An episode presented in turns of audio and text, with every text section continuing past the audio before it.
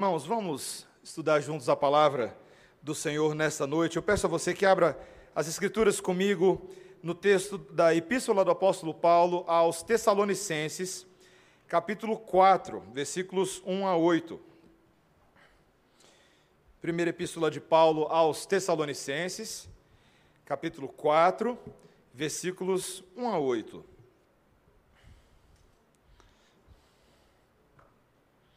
A, a, palavra do Senhor ela tem todo tipo de nuance, certo? Ela tem a consolação, gratidão, adoração, admoestação, educação, correção, justiça. E hoje a gente está numa sessão mais admoestativa dessa epístola.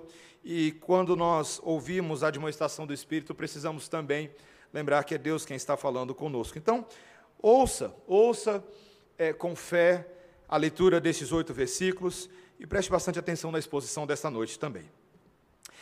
Finalmente, irmãos, nós vos rogamos e exortamos no Senhor Jesus que, como de nós recebestes, quanto à maneira por que deveis viver e agradar a Deus, e efetivamente estáis fazendo, continueis progredindo cada vez mais.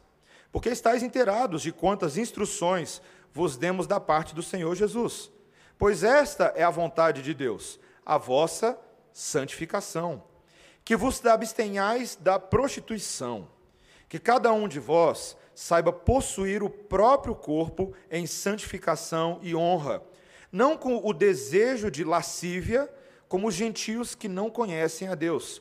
E que nesta matéria ninguém ofenda nem defraude a seu irmão, porque o Senhor, contra todas essas coisas, como antes vos avisamos e testificamos claramente, é o vingador Porquanto Deus não nos chamou para a impureza, e sim para a santificação.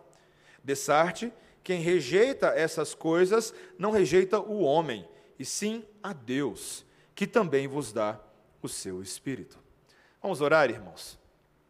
Bondoso Deus, mais uma vez a tua lei nos alcança nessa noite para nos levar a contemplar coisas grandiosas para que possamos enxergar o mundo por uma perspectiva diferente, a perspectiva do céu, do reino de Deus, que enxergamos as coisas como são e Deus como é de verdade. Senhor, por isso, desde já, para que possamos ser capazes de visualizar e entender as coisas assim, Teu Santo Espírito precisa agir em nós, como o próprio texto diz, ele precisa agir no nosso coração. Então faz isso, Senhor. Abre os nossos olhos, nosso entendimento, nos dá sede pela tua verdade e desejo de amar e obedecer a tua lei, em nome de Jesus. Amém. Irmãos, ah, nessa moda que existe hoje de campanhas populares, é interessante como alguns, alguns anos atrás, talvez algumas décadas, surgiu a, a tal da campanha do diga não. O diga não a alguma coisa como uh, forma de incentivar as pessoas a terem posturas comprometidas e resolvidas com assuntos sérios na sociedade. Se você é alguém que cresceu na década de 90, igual eu, eu nasci na, na década de 80, mas cresci na década de 90, você talvez vai lembrar da campanha do Diga Não às Drogas. Até hoje, essa campanha faz sucesso. Dependendo de onde você está dirigindo na cidade, você ainda vai ver os outdoors bem grandão. Diga não as drogas. Né? Outras que ficaram muito famosas ainda nessa época foi Diga Não ao Trabalho Infantil. Quem lembra dessa? Essa foi uma que o, governo brasileiro fez uma grande campanha na época. Diga Não à Violência. Essa aparecia ou aparece quando aumenta-se a criminalidade, os números estão é, lá no topo. Diga Não às queimadas. Diga Não à corrupção. Diga Não a biopirataria. Por aí vai, tem bastante coisa, tem várias dessas campanhas hoje em dia. E apenas para dizer de alguma coisa aqui, que é muito próxima a mim, tem uma banda, tinha uma banda cristã na década de 90 chamada Raízes. Eles tinham uma música chamada Diga Não! Não sei se vocês lembram, estão cantando aí na cabeça aí agora, né? Ah, meus irmãos, esse, esse capítulo 4 de Tessalonicenses é um grande diga não, bem forte bem contundente. Deus vai deixar claro para a gente aqui a importância desse negócio chamado santidade. Assim como Deus é santo, nós devemos ser santos. Nós devemos ter uma vida e um conjunto de comportamentos que está alinhada com a obediência da santa vontade de Deus. E isso muitas vezes envolve dizer não. dizer não a certos convites e tentações deste mundo, particularmente a luxúria e o prazer sensual, para que possamos, em lugar disso, dizer sim a Deus e sim ao cuidado e ao respeito que devemos ter às pessoas que Deus criou, particularmente aos nossos irmãos em Cristo. A honra de Deus está em jogo nesse assunto, através da maneira como eu e você enxergamos nossa responsabilidade no assunto da santidade de Deus. Então, hoje à noite, meus irmãos, tem três, três áreas aqui bem claras nesse texto, e eu quero ajudar os irmãos a perceber isso junto comigo.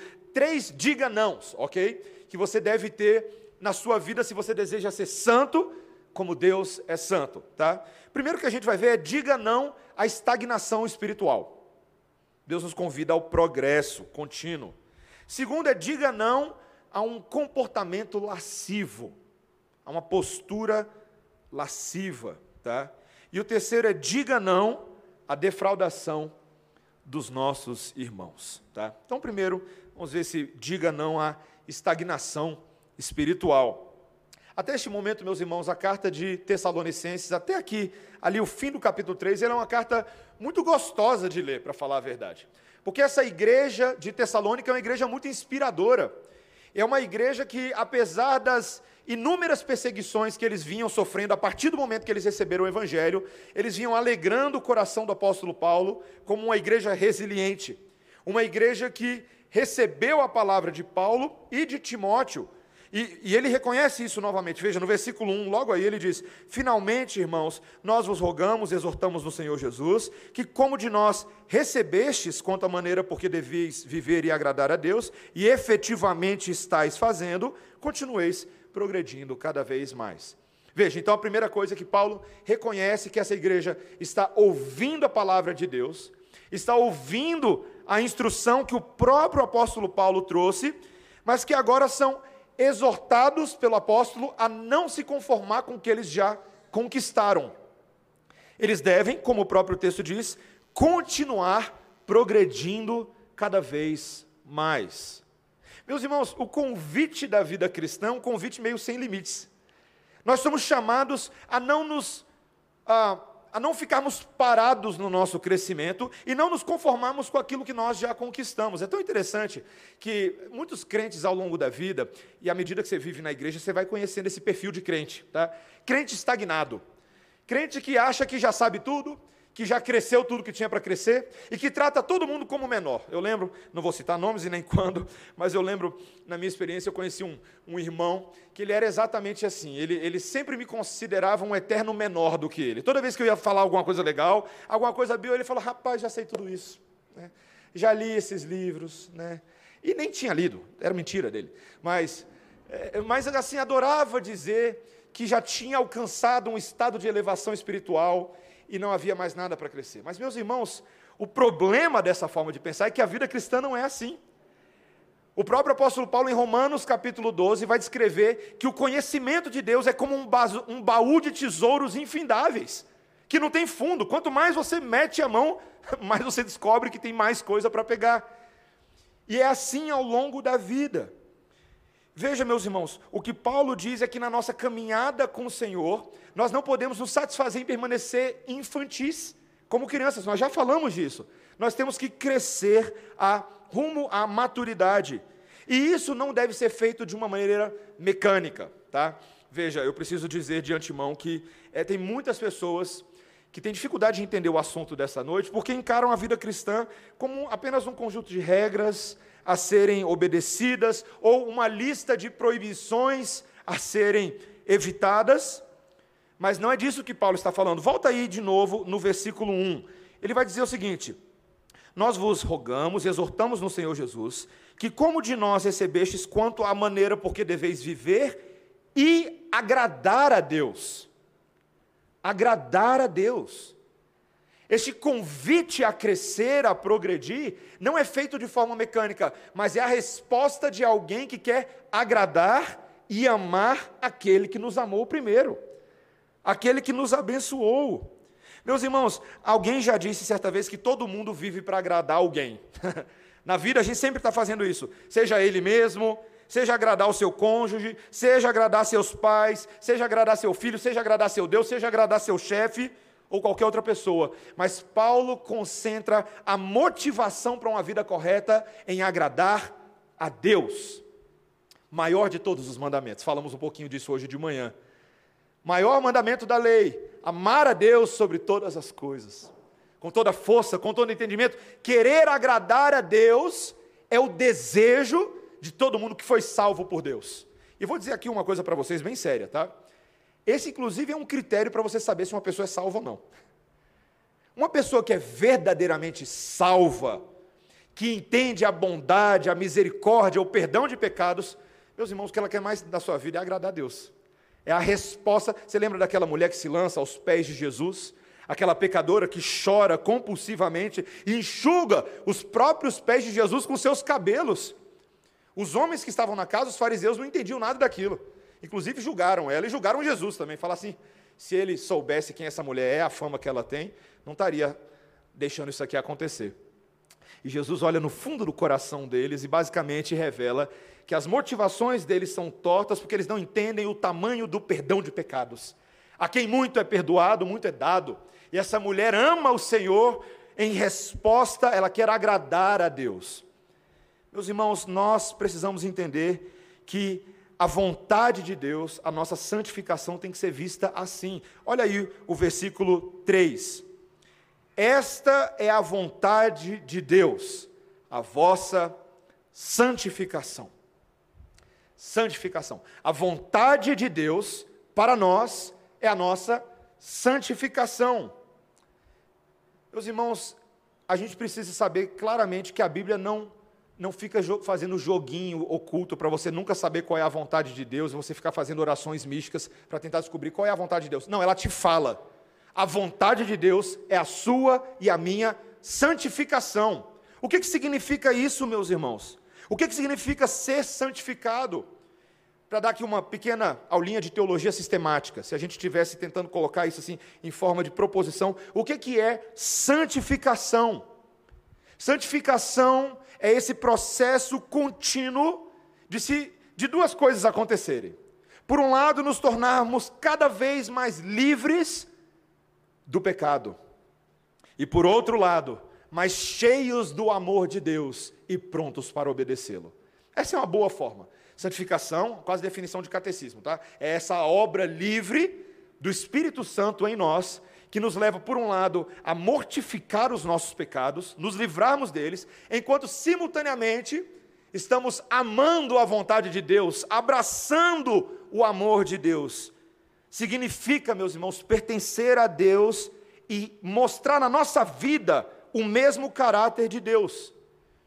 Sede santos, como santo é o vosso Pai celestial. Deus quer que a gente seja igual a Ele. Ser santo é ser isso, tá? É ser igual a Ele. Aí você fala assim, como é que eu posso ser igual a Deus? Né? Eu não consigo ver Deus? Consegue mesmo não? A gente consegue ver a Deus. O Senhor Jesus Cristo vira para os seus discípulos que pediam para ver o Pai e fala assim: se vocês estão vendo a mim, vocês estão vendo o Pai. Eu sou o Deus encarnado que exemplifico para vocês a santidade de Deus. A vida de Jesus é o parâmetro de quem quer ser santo, quem quer ser puro. A vontade de Deus para você é isso, meu irmão, minha irmã. Sabe, é, esse é o chamado. Não tem outra opção na vida cristã. Você não pode dizer assim, pastor, tá, se Deus quer que eu, eu progrida e que eu cresça em santidade, que cada dia eu seja mais santo, eu tenho a opção de não ser assim? Tem muitos crentes que tentam fazer essa barganha com Deus, tá? Eu posso não ir por esse caminho? É, é, igual aquela história, não sei se você já ouviu, aquela história da, da, da mamãe lagarta que vai acordar o lagarto de manhã, fala: Meu filho, hoje é o dia, é o dia de você virar borboleta. e aí ele está cheio de preguiça na cama, fala: Não quero, não quero virar borboleta. Vamos, meu filho, você precisa virar borboleta, mas eu não quero. E ele fica de preguiça na cama. A mãe tenta arrancar o filhote lagarto e ele lagarta, o filhote lagarta, e ele não sai da cama de jeito nenhum. E aí ele perde a oportunidade de virar uma borboleta. E aí, quando ele enfim sai da cama, toma um café e ele vai para o jardim, ele não consegue encontrar os amigos dele. Ele olha, cadê os amigos? Ele não vê. mas quando ele olha para cima, está todo mundo voando, porque todo mundo virou borboleta menos ele. E ele vive agora na eterna pendência. Uma dessas historinhas bobas. Mas para revelar para você, meu amigo, que eu e você só temos opção de virar borboleta, nesse devido contexto da minha ilustração, tá? Não tem outra opção. Nós não fomos salvos para vivermos eternamente como lagartas. Não. Você foi salvo para passar pelos processos de transformação e metamorfose que Deus tem concebido para cada um de nós. Não adianta ficar segurando na caminha da preguiça espiritual a vida inteira, não quero crescer. Meus irmãos, preciso dizer alguma coisa que traz extrema vergonha para Deus. Crente velho e marmanjo de igreja que nunca cresceu. Isso traz vergonha a Deus. E tem muitos, viu? Tem muitos. Gente que se acostumou, gosta tanto do leitinho espiritual com Todd, nunca foi comer picanha. Tem muitos. Você e eu não temos a opção para estagnação espiritual. Deus nos chama a progredir. Eu te pergunto, você está progredindo? Você deve ser capaz de olhar para a sua vida hoje e comparar com a sua vida, talvez, vamos dizer assim, ano passado, ou cinco anos atrás, tá? se você já é um crente há esse tempo, ou dez anos atrás, e de alguma maneira perceber se está havendo mudança. Mensurar isso. De que maneira hoje você é mais parecido com Cristo do que dez anos atrás? Você tem esse referencial? Você persegue isso, você entende que você não tem opção de não seguir por esse caminho. Diga não à estagnação espiritual. Vou fazer aquelas coisas que eu nunca fiz. Fala, fala vai, vai comigo, vai lá. Não, fala não, à estagnação espiritual. Pronto. Com essas brincadeiras você começa a encucar essas coisas na nossa cabeça. Segundo lugar, meus irmãos, nós não podemos ficar estagnados espiritualmente porque Deus também quer que a gente diga não a uma vida lasciva. Por que, que Paulo está falando particularmente de santificação com eles aqui? Agora, nesse versículo 3, Paulo vai entrar na causa que o leva a trazer esse princípio teológico primeiro, o princípio da santificação. O problema com o qual essa igreja em Tessalônica e a sociedade de Tessalônica lidava, o problema da prostituição. Veja o que ele diz no versículo 3: Pois esta é a vontade de Deus, a vossa santificação, que vos abstenhais da prostituição. Abstenhais da prostituição. Quando a gente ouve a palavra prostituição, a gente tem toda uma conotação moderna que a gente atribui a essa palavra, não é verdade? Quando você ouve a palavra prostituta, ou prostituto, ou meretriz, você pensa talvez naquela pessoa que fez do seu emprego a vida sexual. Ela ganha dinheiro com isso, ela coloca o seu corpo à disposição de outras pessoas. Veja, isso é uma dimensão da prostituição, mas não é só disso que o apóstolo Paulo está falando. Ele está aqui, meus irmãos, usando uma palavra grega, quando ele vai descrever essa prostituição e essa lascívia, ele usa a palavra grega porneia. Porneia um termo que se referia ao, ao adultério, ou eventualmente à fornicação, mas na verdade, de uma forma mais ampla, a toda sorte de imoralidades sexuais. O que Deus está falando é que essa, essa forma de viver de moralidade sexual não deve caracterizar a vida dos santos, daqueles que estão se santificando. Nesse sentido aqui, a palavra santificação é, bem, é bem boa, tá? Preciso dizer uma coisa para vocês, gente, só uma observação pastoral. Hoje tem muita tradução da Bíblia que ela vem e ela vai, no afã de ser mais contextualizada, de ser mais fácil de entender, de ser mais palatável, ela vai eliminando algumas palavras da Bíblia. Algumas dessas últimas traduções que estão saindo por aí, mas eu não vou citar nomes, elas estão indo nesse afã.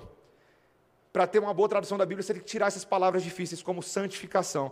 Meus irmãos, não tira a santificação da Bíblia, não, não precisa atualizar nada, não, tá? Santificação, aqui nesse caso, é separar-se, é estar distanciado dessa forma pornificadora de viver a vida. Paulo está descrevendo aqui, meus irmãos, como ele diz aí no versículo 5, veja, ele diz aí: não com desejo de lascívia, como os gentios que não conhecem a Deus. Viu aí? Os gentios que não conhecem a Deus eram que viviam assim. ele está descrevendo aqui toda aquela sociedade ali, aquela, do, aquela vida do Império Romano do primeiro século, especificamente da Grécia também, onde havia uma enorme frouxidão sexual. E os cristãos tessalonicenses, meus irmãos, estavam vivendo ali num mundo onde as pessoas não viam a fornicação como pecado. Era parte da vida normal. Só para vocês terem noção do quadro, imagina que aquela ali era uma sociedade politeísta, ok? Eles adoravam muitos deuses. E infelizmente, muitas vezes os crentes achavam que o cristianismo poderia entrar nessa dinâmica do politeísmo. Eu posso adorar a Deus, mas posso também adorar algum outro deus romano ou grego que me demanda outras coisas. E alguns desses deuses romanos e gregos tinham por prática cultica demandar dos seus fiéis dos seus súditos um culto sexual. Você já ouviu falar da deusa Afrodite, por exemplo? Ou Baco? Tem tantos.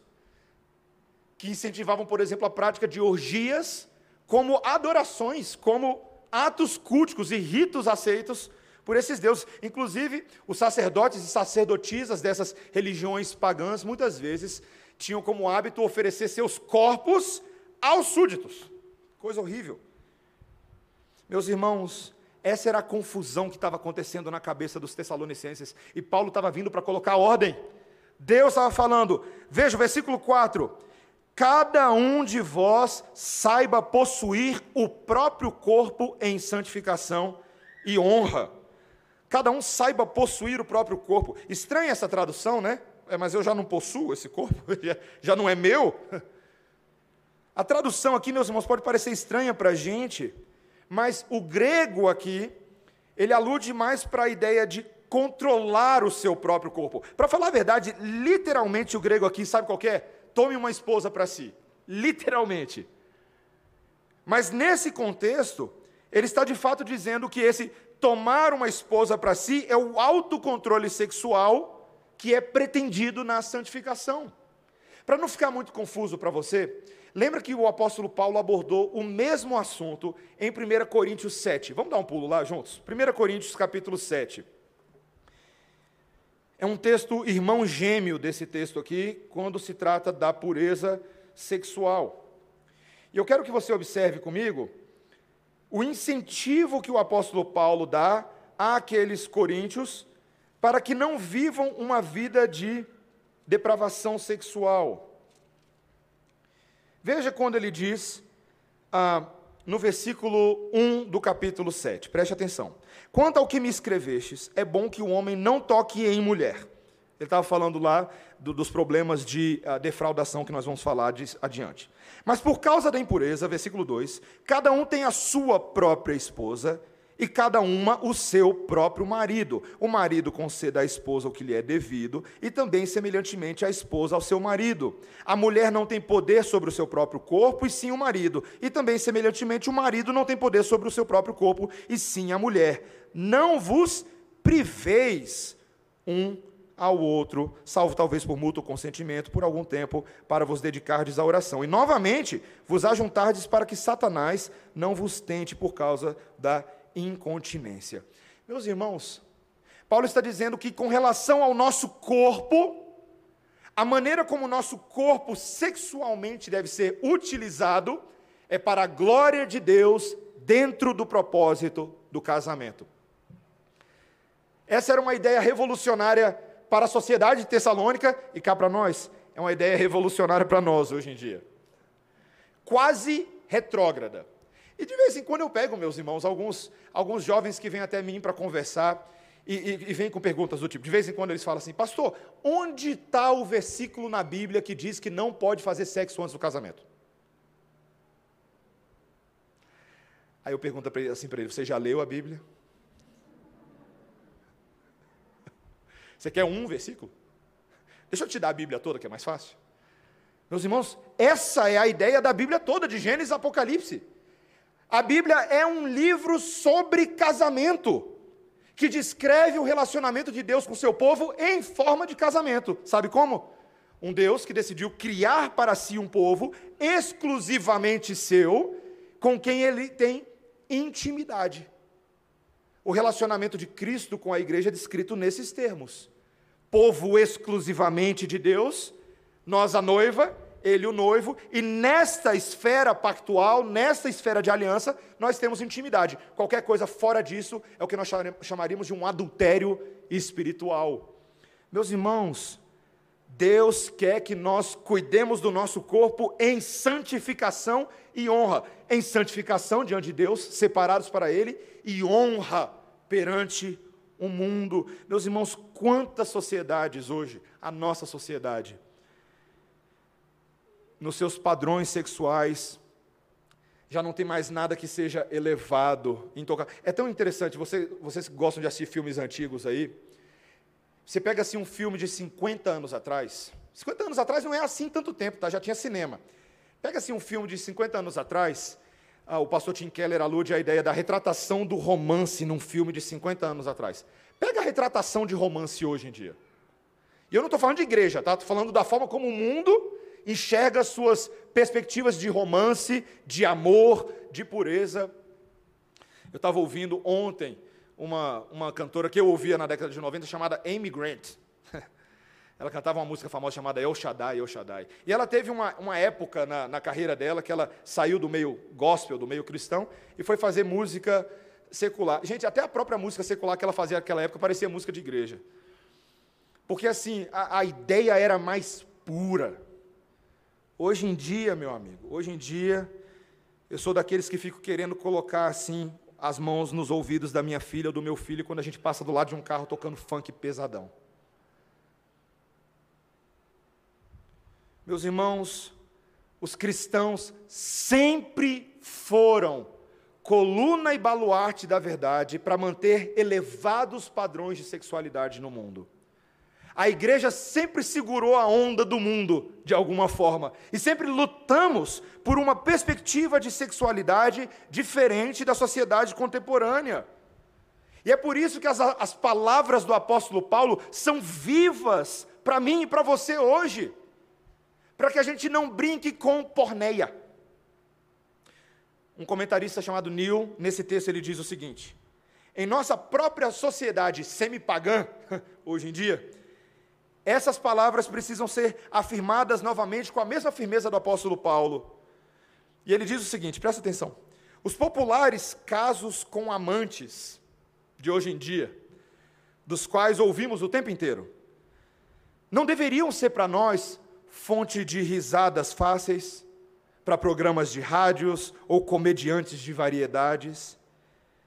Mas isto que é propriamente descrito como fornicação promíscua é uma das graves quebras do sétimo mandamento da lei de Deus. Qual é o sétimo mandamento, meus irmãos? Não adulterarás. Não adulterarás. Lembra que Jesus falou disso? Para você não achar que foi só Moisés, tá?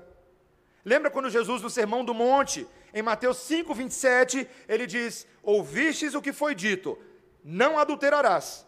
Aí ele acrescenta, versículo 28, Eu, porém, vos digo: qualquer que olhar para uma mulher com intenção impura no coração, já adulterou com ela. Já adulterou com ela. Veja, meus irmãos, que não é somente pecados consumados fisicamente. Deus que nos enxerga como somos, não enxerga só aquilo que a gente faz no exterior, mas enxerga aqui dentro e aqui dentro. Nosso catecismo maior, na pergunta 139, quando ele fala assim: quais são os pecados proibidos no sétimo mandamento? Ele acrescenta também todas as imaginações, pensamentos, propósitos e afetos impuros, todas as comunicações, aprovações corruptas ou torpes, ou sequer mesmo dar atenção a elas. Aí você ouve Jesus falando isso, você vê a nossa confissão confirmando, você fala assim: quem poderá se livrar do corpo dessa morte? Difícil, né, meus irmãos? Não é? Estou falando a verdade? Quando a gente vê isso, alguns até já começam a argumentar o seguinte: Pastor, se, se só de olhar já foi, se só de pensar já pensou, então qual é o problema de ir lá e consumar fisicamente? Vocês sabiam que teve uma seita na história da igreja que pensava exatamente assim? Eles pensavam que eles poderiam simplesmente, ué, mas se, Se já pensou, então vai lá e faz logo, ué. Meus irmãos, eu preciso só fazer uma, uma observação aqui. Os dois são pecados, o pensar e o fazer. Mas não é porque você pensou que você tem que fazer, tá? Inclusive, meus irmãos, deixa eu dizer algo bem claro para vocês. Parte da nossa santificação significa também controlar esses impulsos e não ficar dando vazão a tudo que se passa na nossa cabeça, quando essas sugestões acontecem. Por inúmeros motivos. Em primeiro lugar, porque quando a gente fica pensando naquilo, e quando a gente tenta dar vazão a esses impulsos que nós sentimos, a gente começa a justificar o pecado em vez de parar de pecar. A gente se acostuma com isso. Hábitos são assuntos sérios, meus irmãos. Hábitos são coisas que pregam na gente, quando a gente cultiva hábitos, para arrancar esse negócio depois é difícil. Então nós deveríamos ser sérios com os vícios e os hábitos da carne. Segundo lugar, meus irmãos, porque quando eu e você achamos que não tem problema fazer só porque pensou, nós estamos em rebelião deliberada contra a palavra de Deus. E preste atenção, isso ofende a Deus, meus irmãos. Isso ofende a Deus, porque mostra que a gente prefere seguir os nossos próprios desejos ao invés da direção do Espírito. Toda vez que você vira e justifica para você mesmo, ah, eu vou lá fazer rapidinho, porque eu estou só com uma vontadezinha. Você está naquele momento ofendendo o Deus que te salvou, ofendendo a santidade dele. E detalhe, terceiro lugar, isso ofende a nós mesmos. Isso nos machuca. Pastor, teólogo Wayne Gruden, tratando num artigo sobre os efeitos terríveis da pornografia a longo prazo, e ele faz ali uma, uma conversa, uma análise de falando pra, principalmente da geração ah, que cresce aí depois ah, da década de 90, que basicamente tem o acesso fácil por meio da internet a sites, a conteúdos e toda sorte de coisas.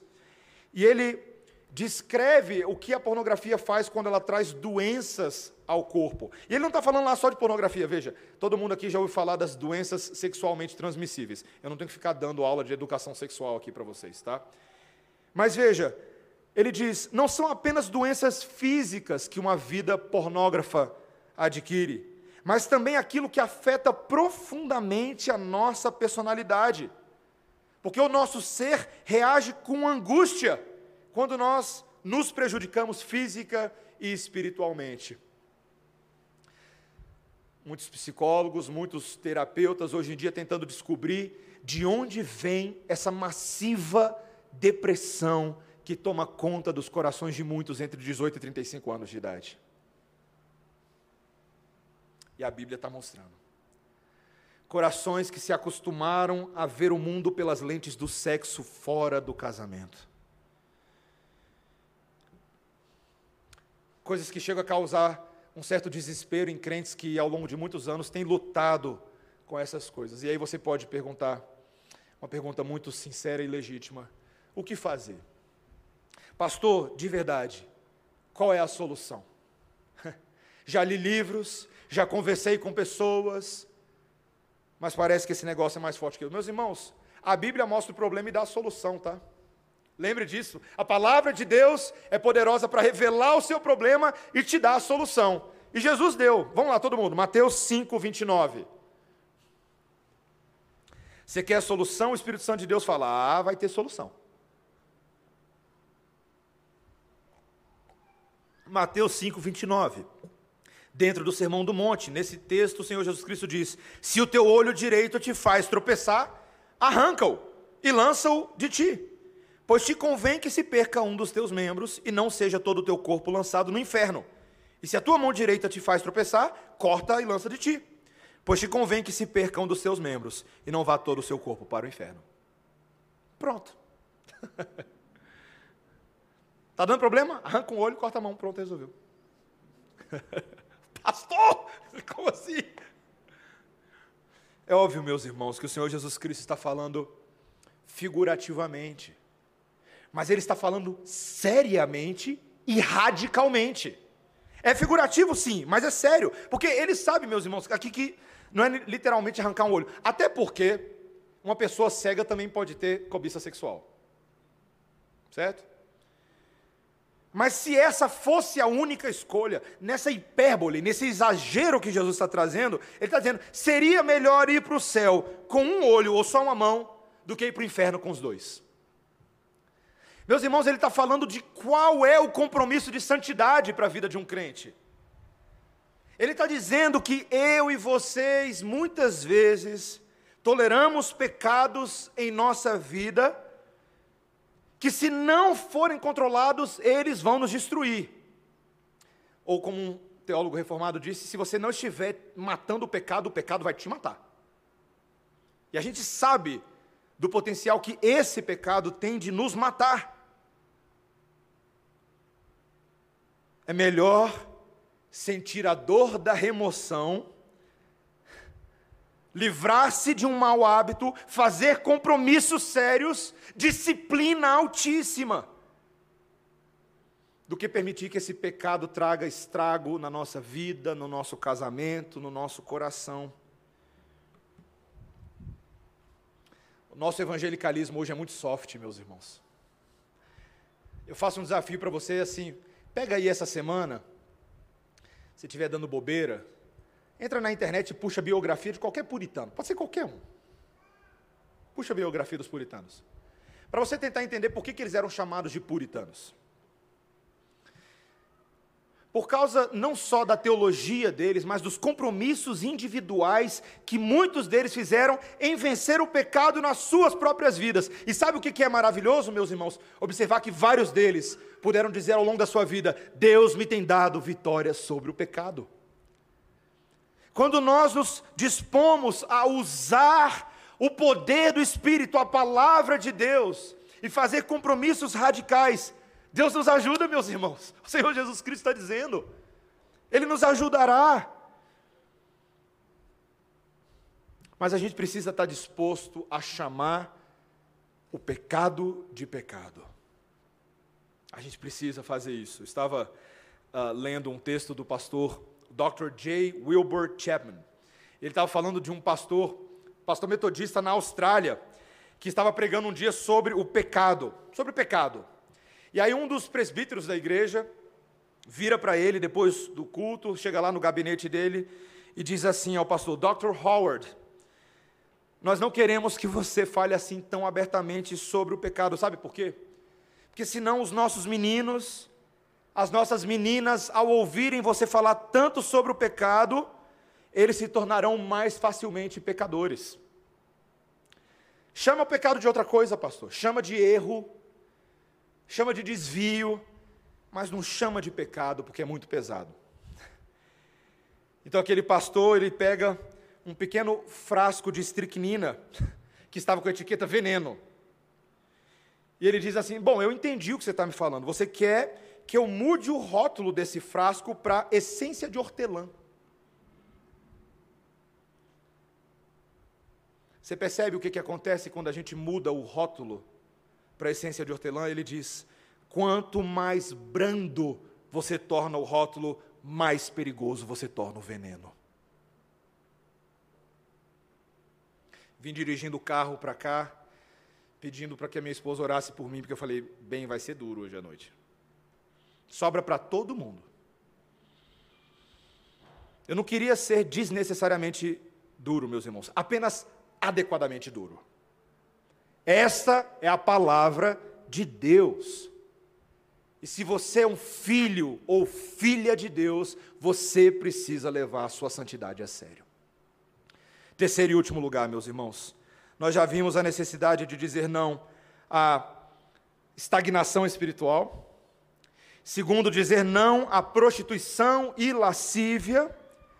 Mas, em terceiro lugar, dizer não à defraudação dos nossos irmãos. Veja comigo, agora voltando para o texto de 1 Tessalonicenses, capítulo 4, versículo 6. Acompanhe comigo a leitura deste versículo.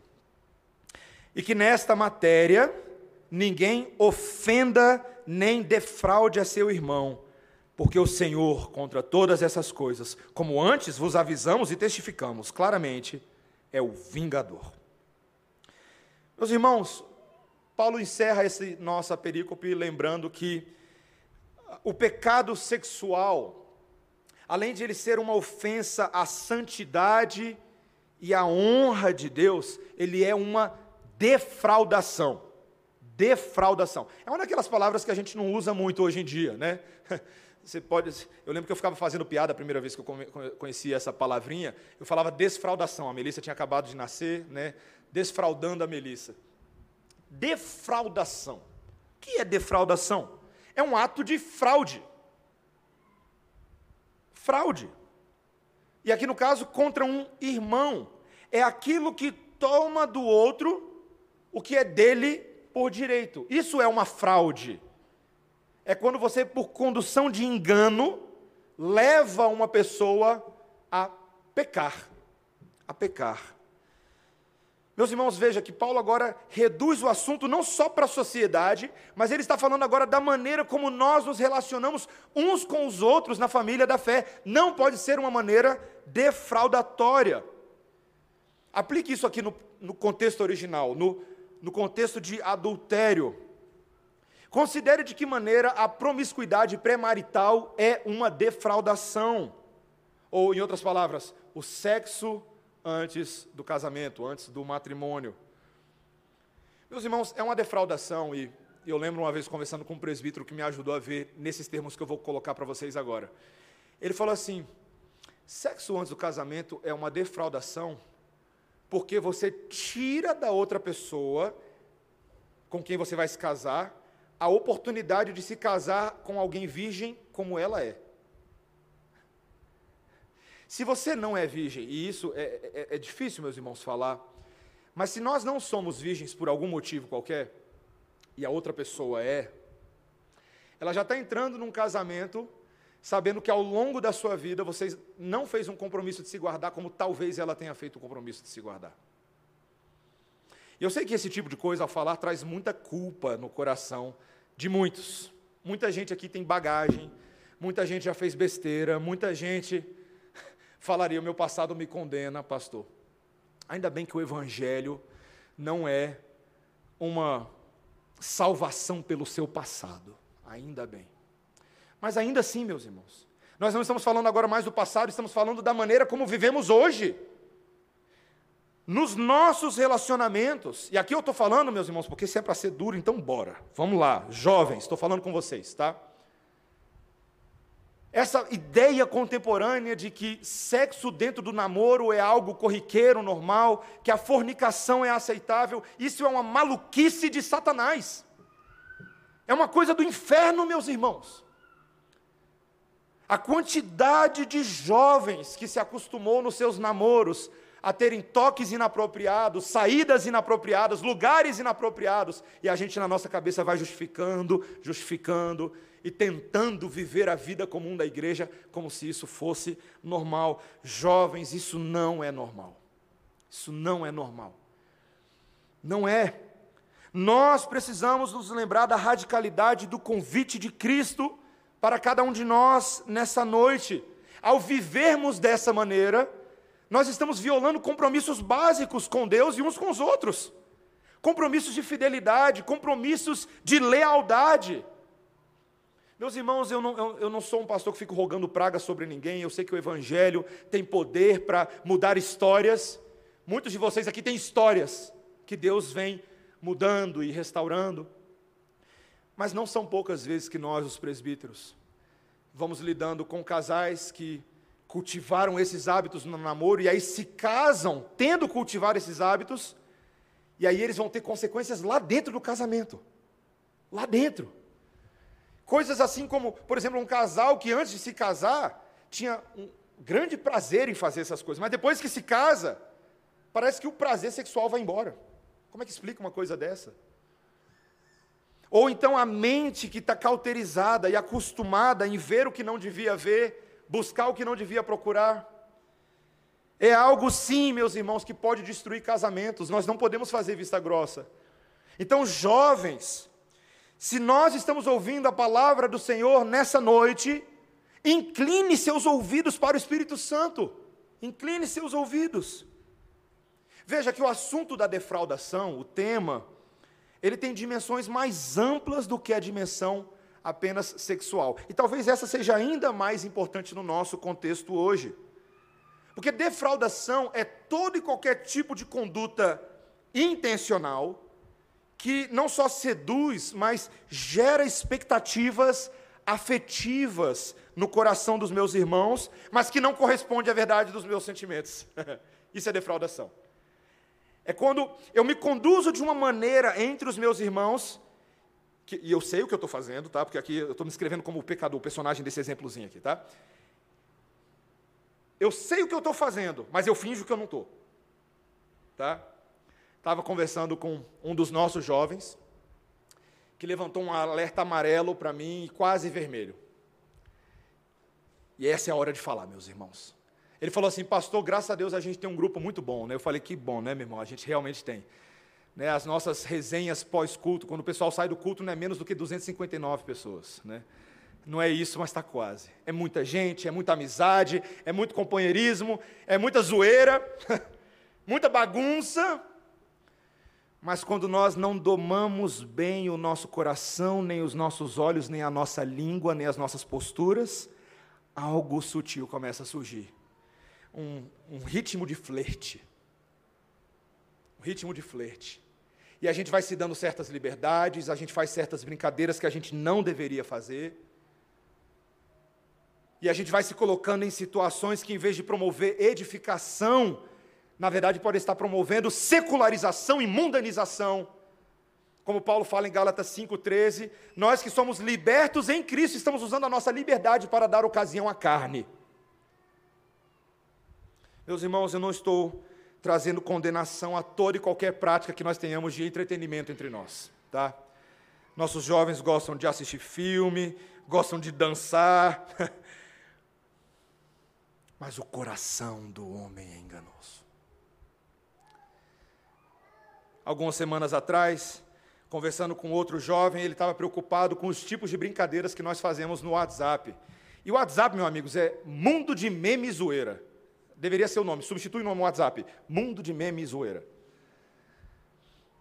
Meus irmãos, o que, que acontece com a gente no WhatsApp que a gente parece que deixa de ser crente de vez em quando?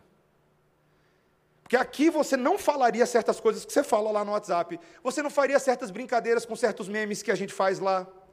E assim, meus irmãos, a gente vai defraudando uns aos outros. Principalmente quando essas brincadeiras dizem respeito a fazer parzinho, a brincar com os sentimentos das pessoas. Isso é grave. Não significa também, meus irmãos, eu coloquei uma observação aqui, que toda e qualquer aproximação entre jovens amigos é defraudação. Preciso dizer isso aos solteiros. Solteiros, homens e mulheres. Nem toda, nem toda amizade entre homens solteiros e mulheres solteiras é automaticamente defraudação. Cuidado com isso, tá? Porque às vezes o pêndulo do legalismo vai para o outro lado onde toda e qualquer aproximação de um homem, ou toda qualquer aproximação de menina, já é vista com cinco dedos de distância. Cuidado, porque se fosse assim, ninguém nem começava a namorar nessa vida, todo mundo seria solteiro. Eu pergunto para vocês, jovens solteiros, como é que uma pessoa pode começar a namorar se ela não tiver oportunidade e chance de se aproximar em amizade, em conversas respeitosas, em situações onde sai todo mundo junto e ele com todo mundo ali e vai tentar conversar com você. Menina, não fique assim tão ofendida, tão ofendida se um rapaz está conversando com você, tá? Talvez ele esteja olhando você como alguém que quer se casar com uma varoa piedosa. Então, cuidado, tá, meus irmãos? Nem toda aproximação entre homens e mulheres é defraudação, mas elas podem se tornar defraudatórias se nós abaixarmos a guarda, se nós não nos conduzirmos bem. Meus irmãos, e eu termino dizendo, por que, que esse assunto é tão sério para nós? Pelo que Paulo diz exatamente aí no versículo 6, na segunda parte, quando ele diz: contra o, porque o Senhor, contra todas essas coisas, como antes vos avisamos e testificamos, claramente é o vingador. Meus irmãos, Deus não deixa esse tipo de estilo de vida impune. Ele fará justiça, ele punirá pecados, pecados de impureza. Ele tem feito isso e faz isso com aqueles que não estão na aliança com ele. mas é particularmente entristecedor para Deus quando nós não fazemos caso da nossa santidade. Deus haverá de revelar nossa impiedade. Veja, eu, eu, assusto com esse texto, meus irmãos. Eu confesso, eu já conhecia esse texto, fui estudar de novo essa semana, e quando eu li de novo, eu falei: ai de mim, ai de mim. Porque ele não está escrevendo para descrentes, ele está escrevendo para crentes. Quando ele diz que Deus é o vingador, não é porque ele vai ficar se vingando e tratando você como um inimigo, aqueles que não conhecem a Deus, mas ele está mostrando o outro lado, que aqueles que estão sendo defraudados por você são ovelhas preciosas para ele, gente pelo qual ele entregou a vida, e ele não vai permitir que mesmo você defraude essas pessoas. Não. O que o texto está dizendo, meus irmãos, em outras palavras, nós devemos enxergar as meninas, os meninos, os homens, as mulheres, não apenas como corpos esbeltos, não como maquiagens belas, mas como irmãos e irmãs que vão morar no céu conosco. E Deus tem ciúme dessas almas por quem Jesus derramou o seu sangue. Então, trate seus irmãos com respeito. Não brinque com eles de tal forma a ofender a honra de Deus. E meus irmãos, eu não digo isso para vocês, eu digo isso para mim também, porque eu sou uma pessoa brincalhona, extrovertida, eu adoro uma boa zoeira com os meus jovens, todo mundo que me conhece sabe disso. Mas zoeira tem limite, não é zoeira never ends, não, tá? Não é zoeira sem limite, não. Zoeira tem limite. Ponham limite na zoeira, porque senão ninguém vai levar vocês a sério. O dia que você quiser falar coisa séria, ninguém vai dar bola para você, porque você faz brincadeira com tudo você desrespeita com tudo. Você quer ser respeitado? Se dê ao respeito. Se dê ao respeito. Nosso Deus, meus irmãos, fecha o texto no versículo 8, dizendo: leia comigo. Vamos ler juntos, meus irmãos. Dessarte, quem rejeita essas coisas, não rejeita o homem, e sim a Deus, que também vos dá o seu Espírito. Meus irmãos, o texto fecha não em tom de dureza. E era o que eu estava falando para minha esposa, eu não quero ser desnecessariamente duro. Porque, na verdade, o texto é um encorajamento. É um encorajamento. Quando nós rejeitamos essas coisas, você não está rejeitando a Paulo, ou a Timóteo, ou ao pastor Mateus, você está rejeitando a Deus. Eu sei que o assunto é difícil, meus irmãos, e eu sei que a gente precisa, às vezes, trazer uma voz profética mais firme, mas não fica com raiva de mim, não. Quem está falando com você hoje à noite é Deus. É Deus. E nós estamos levando a sério a Deus, que não nos trata de forma distante. O que o texto nos diz é que Ele nos deu o Espírito. Esse Deus que fala firme conosco é o Deus também que nos ama, que nos lembra o que Ele falou lá no início do texto. O Espírito Santo da adoção, que nos lembra que nós somos filhos amados e não inimigos de Deus. É esse Espírito que nos conclama a santidade. Meus irmãos, diga não. Diga não. Faça propósitos pessoais, coloque limites em você mesmo, converse com seus irmãos. Sabe, amigos cristãos, vamos fazer resenha espiritual? Converse com seus amigos, fala assim, cara, você é meu amigo. O que você acha que eu posso melhorar, hein? Você acha que tem alguma, alguma brincadeira? Quando eu fizer aquela brincadeira, chama minha atenção. Não deixe eu ser uma pessoa que fica defraudando os outros. Me ajuda a ser santo. Vamos caminhar nesse caminho estreito, todo mundo junto. Ainda que a gente tenha que entrar no céu meio capenga de tanto compromisso de disciplina. Que nós não vivamos uma vida infernal nesse momento, meus irmãos, mas uma vida para a glória daquele que nos salvou. Amém? Que o Senhor nos ajude a levarmos a sério os compromissos de santificação pessoal e coletiva. Vamos orar, irmãos. Senhor Deus, o Evangelho de Cristo Jesus, a cruz do Calvário, ela é um convite a vivermos por fé, vivermos com alegria, mas também vivermos com seriedade. Quando a palavra de Deus muda o tom, a gente também muda o tom. Quando a palavra de Deus nos chama a responsabilidade, nós devemos abraçar a responsabilidade. Não estamos aqui, Senhor, como Paulo deixa bem claro, para agradar a nós mesmos, mas para viver e agradar a Deus. Senhor, trabalha no meu coração e no coração dos meus irmãos.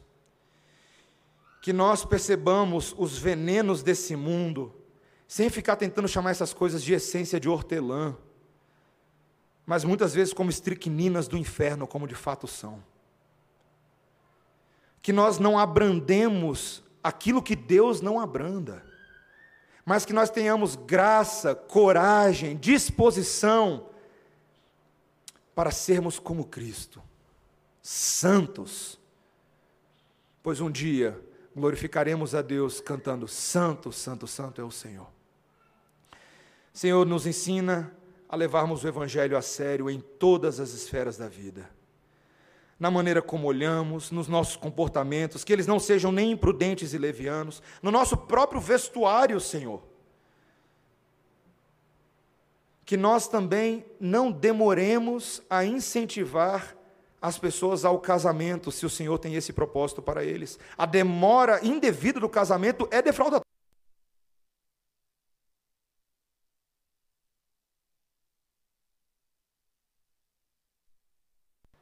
Mas que a tua palavra, a tua vontade, seja o nosso maior prazer, o nosso maior desejo, a nossa maior alegria e a fonte de mútua admoestação uns aos outros. Senhor, ajuda-nos a sermos santos, em nome de Jesus. Amém.